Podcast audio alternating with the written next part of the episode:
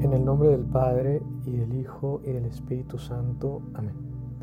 En el Evangelio de este lunes 19 de octubre vemos a Jesús entre la multitud y nos cuenta una parábola, o sea, una historia ideada por él para darnos una enseñanza buenísima.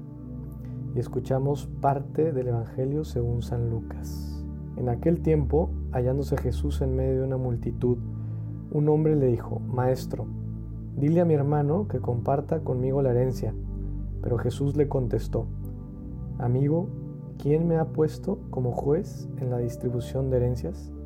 Y dirigiéndose a toda la multitud dijo, Eviten toda clase de avaricia, porque la vida del hombre no depende de la abundancia de los bienes que posea.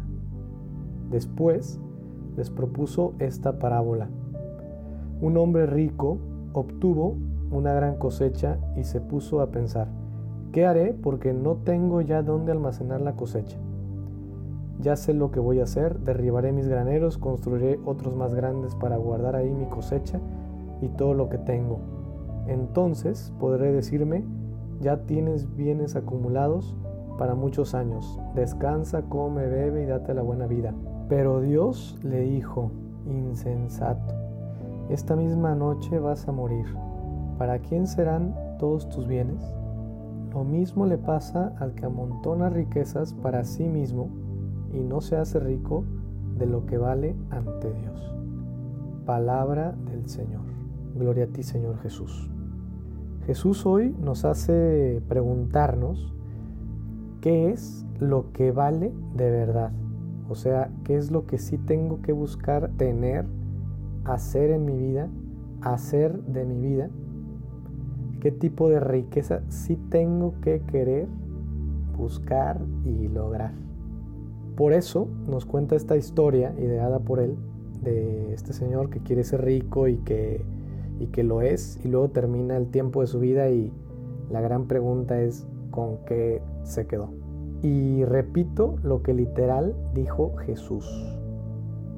Lo mismo le pasa al que amontona riquezas para sí mismo y no se hace rico de lo que vale ante Dios. Miren cómo nos da una clave Jesús. Dice, conseguir riquezas para sí mismo. O sea, pensando únicamente en sí mismo, en su ombligo, para sí mismo. Es decir, que si tengo bienes, si tengo riquezas, no está mal, claro que no. Hay que salir adelante siempre.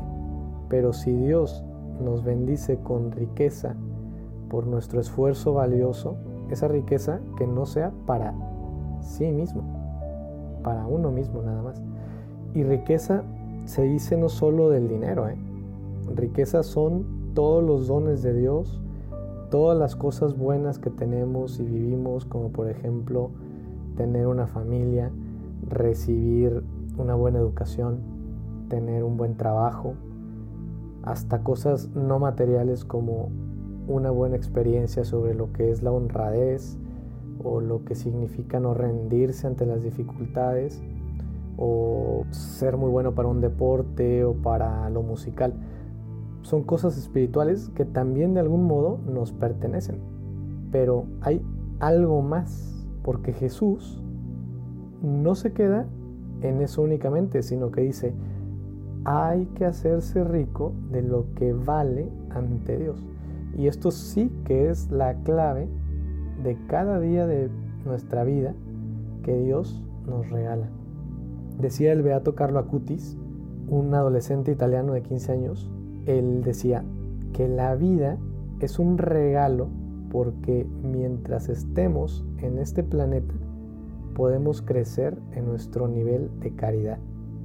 Y cuanto más alto sea ese nivel de caridad, más disfrutaremos de la eterna felicidad de Dios. O sea, imagínate que tu corazón, tu alma, es un lugar donde puedes tú guardar todo lo que vives, tus experiencias, tus alegrías, tus lecciones de vida, todo, todo pues es ahí donde tenemos que guardar lo que nos hace ricos ante Dios. Y es el verdadero amor. Es decir, cuando pensamos en el bien de los otros, de mi familia, de mis amigos, de la gente que quizá no conozco pero que está sufriendo, en esa felicidad de ellos y les ayudamos como nos sea posible, pero les ayudamos. Eso es querer a los demás, buscar su bien, su felicidad siempre.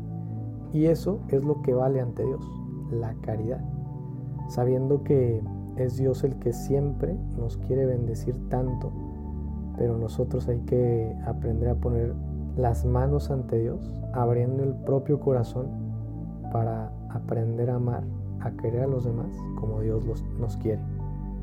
Jesús nos enseñó. Y ahora rezamos nuestra comunión espiritual. Creo Jesús que estás realmente presente en el misterio de la Eucaristía. Busco amarte sobre todas las cosas y deseo ardientemente recibirte dentro de mi alma. Pero como no puedo ahora sacramentalmente, al menos ven espiritualmente a mi corazón. En el nombre del Padre y del Hijo y del Espíritu Santo. Amén.